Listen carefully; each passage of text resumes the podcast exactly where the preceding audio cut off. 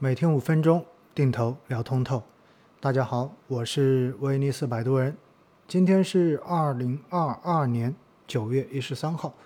中秋节过后的第一个交易日。今天全天下来呢，我一直在坚持定投的医疗又遭遇到了暴击。全天下来，中证医疗指数是跌了百分之二点五，中证医药指数跌了百分之一点三。今天医药整个板块的这种下跌，其实说到底呢，是有一个负面的黑天鹅事件。当地时间九月一十二号，美国总统拜登呢签署了一项旨在促进美国生物科技产业的行政命令。那么据称呢，该命令旨在启动一项国家生物科技和生物制造的方案。该方案呢将推动联邦政府。在确定美国生物科技领先地位的领域来进行投资，听上去是不是觉得有些拗口？在过去，每次说到医药的时候，市场上面总有很多声音说医药未来应该走向公益，所以未来医药投资是没有什么机会的。但是这种说法往往都忽视了一个最重要的事情，那就是医药其实是属于高科技领域。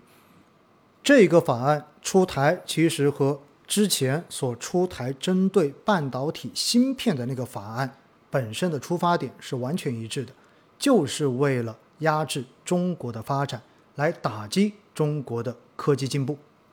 连美国媒体自己都解读说，此举是为了降低对国外的依赖，确保美国能够把所有发明创造转化为产品的能力。回应中国在生物技术方面的挑战，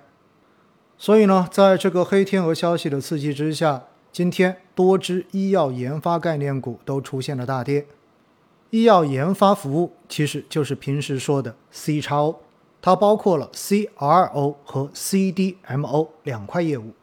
CRO 呢，指的是通过合同形式为制药企业和相关的研发机构在药物研发过程中间。提供专业化的服务，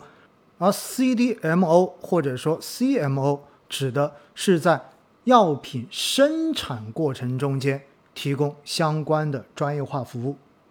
之所以有 C 叉 O 出现，那是因为一款新药的诞生需要大量的试错，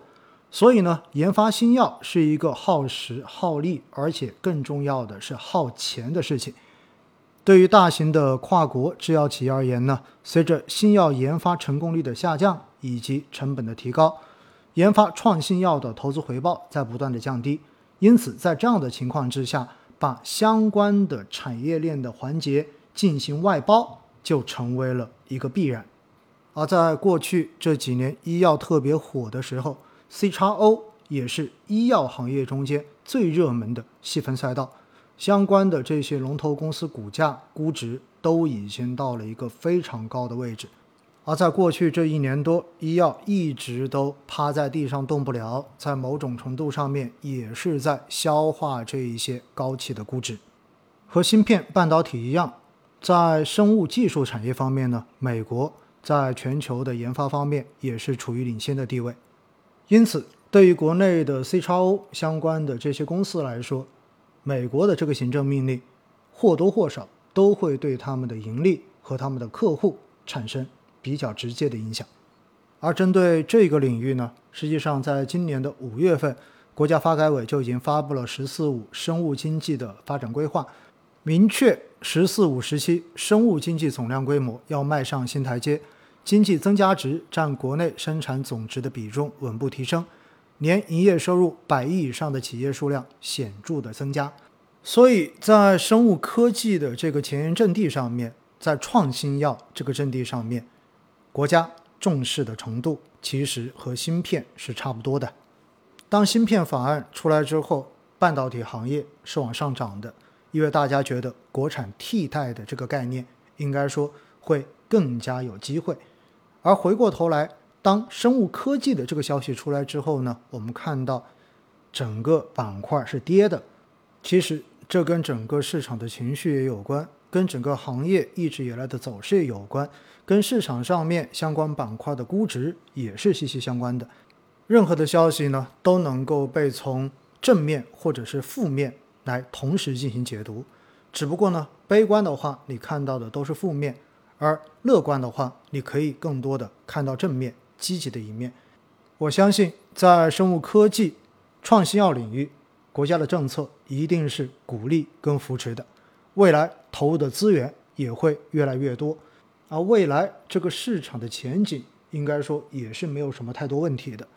但是呢，选择行业投资本身就需要你对于这个行业前景是认可的，也就是我一直所说的，你是否拥有信仰。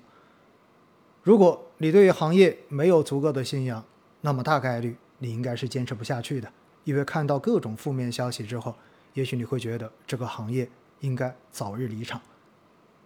作为普通投资人，还是建议大家选择宽基投资。尽量少的去选择行业主题，而作为我自己而言呢，每周坚持医疗基金的这个扣款已经是一个计划中的事情，